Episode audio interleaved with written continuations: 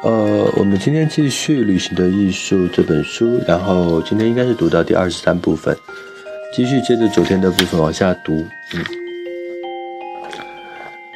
在客房里有一本大部头的关于梵高的书，到这里的第一个晚上，我无法入眠，因此读了其中的几章。我贪婪地阅读着，直到。粉红色的黎明映现在窗户的角落，才让书页翻开着而沉沉睡去。我醒得很晚，醒来时发现主人们已经前往圣雷米了。他们留下一张字条，告诉我他们会在午饭时间回来。早饭放在台阶上的一张金属桌上。我以极快的速度接连吃了三个巧克力面包，哈，我感到很不好意思。吃的时候一直在留意着管家，担心他会把我狼吞虎咽的情形告诉给他的主人。这天天气晴朗，干燥而寒冷的西北风吹乱了临近田地里的麦穗。昨天我也坐在这个位置，可是直到现在我才注意到。花园的尽头有两棵高大的柏树。这一发现与晚上我所读到的梵高关于柏树的描述不无关系。从1888年到1889年，梵高创作了一系列关于柏树的素描，他们一直占据着我的思想。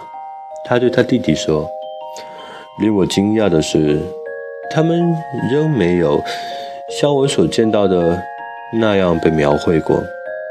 柏树的线条和比例，就像埃及的方尖石塔，也就是金字塔一样美。它的绿色有一种如此独特的气质，这种绿是在一片充满阳光的风景上泼洒上的黑色。像是最有趣也最难弹奏正确的黑色音符。关于柏树，有哪些是梵高注意到了，却为其他画家所忽略了的呢？有一部分是柏树在风中飘动的一些姿态，呃，是柏树在风中晃动的一些姿态。由于梵高的作品。特别是1889年画的柏树和麦田和柏树这两幅画，我走到花园尽头，仔细研究那两棵柏树在北风中特别的姿态。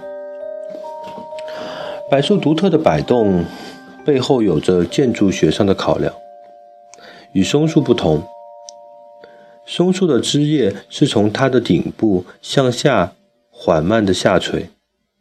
柏树的枝叶则是从地面上往上窜升，树干异常短，而最顶部的三分之一处全是由枝条组成的。在风中，柏树的枝条摇摆不定，而主干屹立不动；但是柏树则整棵树都……呃，在风中，橡树的枝条摇摆不定，而主干屹立不动。但是柏树则整棵树都摇来摇去，而且由于柏树的枝叶是沿着树干周围的许多点生长出来的，柏树在风中就好像是绕着不同的轴弯曲。从远处看，由于摆动的幅度不一致，柏树看上去像是同时被几股来自不同方向的风吹得摇摆不定。它那类似圆锥的外形，啊，柏树的直径很少有超过一米的，使它呈现出一种类似火焰的形态，似乎在风中紧张不安的摇曳。这一切是梵高注意到，并希望其他人看到的。梵高在普罗旺斯待了几年以后，奥斯卡·王尔德评论说。在惠斯勒画出伦敦的雾之前，伦敦并没有雾。在梵高画出普罗旺斯的柏树以前，普罗旺斯的柏树一定也少得多。橄榄树在过去也很少引人注意。昨天我还对一株矮小的橄榄不屑一顾，但是梵高1889年的作品《橄榄树》，黄色的天空和太阳及橄榄林，橘红的天空，使橄榄树成为了主角，展现了它们的树干和树叶的形态。我发现，我现在才发现。我原来没有注意到这种这种种的棱角。一棵棵橄榄树就好像三叉戟，被一股巨大的力量投掷进土壤中。橄榄树的枝叶看起来也力道十足，仿佛它们是弯曲着的肩膀，随时仿佛它们是弯曲着的臂膀，随时随时准备出击。很多树的叶子看起来软趴趴的，像摆久了的莴苣叶子，但橄榄树的叶片结实莹亮，看起来神采奕奕，精力旺盛。跟随着梵高，我也开始注意到普罗旺斯在色彩上一些不同寻常的地方，这和这里的气候有关。从阿尔卑斯山顺着罗纳山谷吹来的干燥寒冷的北风，有规律地吹进天空中的云朵和水汽，在天空中留下一片纯净饱满而没有一丝白色的蓝。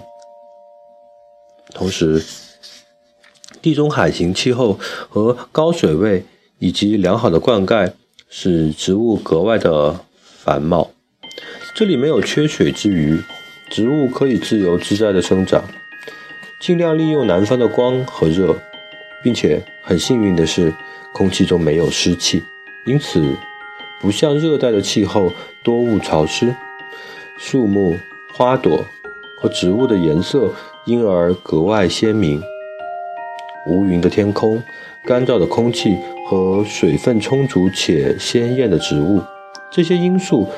相结合，使普罗旺斯充满明艳、生动的对比色。梵高之前的画家常常忽略这些相互形成对比的色彩，而只是将它们化作，而只是将它们化作补充的色彩，就像克劳德和普桑传授的技法，比如。康斯坦丁和毕道尔描绘的普罗旺斯，完全在柔和的蓝色和棕色中细微的变化。梵高因大家忽略了普罗旺斯的自然色彩而愤愤不平。大多数的画家对色彩研究不深，没有看到南方的黄色、橙色、硫磺色，并且。如果有一个画家用眼看到了他们没有看到的色彩，他们就说这个画家疯了。因此，梵高摒弃了传统的明暗对比法的技巧，大胆用原色在画布上挥洒，将色彩的比将色彩的对比表现得淋漓尽致，红与绿，黄与紫，蓝与橙。这里的色彩非常精美。他告诉他妹妹，叶子新鲜时是一种丰润的绿，是那种我们在北方很少看到的绿。当它枯萎时，蒙上了灰尘，它仍没有失去它的美，因为那个时候，整片景色已经染上了各色、各种色调的金色，绿色的金，黄色的金。粉色的金，这种金色色调与蓝色相结合，有水的宝蓝，勿忘我的湛蓝，特别是亮丽明艳的湖蓝。我的眼开始习惯于从梵高帆布画上的主色去看这个世界，目光所及的每一个地方我都能感，我都能够看到最主要的色彩之间的对比。在房子旁边有一片紫色的薰衣草与黄色的麦田比邻，房子的屋顶是橙色的，与湛蓝的蓝与纯净蓝色的天空相映。绿色的草地上点缀着红色的罂粟花，草地的周围则是夹竹桃。这里不是只有白天才色彩缤纷，梵高也为夜空上了色。以前普罗旺斯的画家所描绘的夜空，总是一片黑上点缀着些许小白点儿。然而，当我们在一个明朗的夜晚，远离亮着的灯的房屋和街灯，坐在普罗旺斯的天空下，我们会注意到天空实际上包含着丰富的色彩。在星星之间，似乎有一种深蓝、紫色或是暗绿，而星星本身却呈现出一种苍白的黄色、橙色或绿色。放射出的光环远远超过了他们狭窄的周边，就像梵高向他妹妹解释的：“夜晚甚至比白天更加色彩斑斓。只要你注意着它，你才会看到有些星星是淡黄色的，其他的星星有一种粉红色的光芒，或者泛着绿色、蓝色。勿忘我。”和勿忘我的光辉，不用说，只在蓝黑背景上放置白色的小点儿，显然是不够的。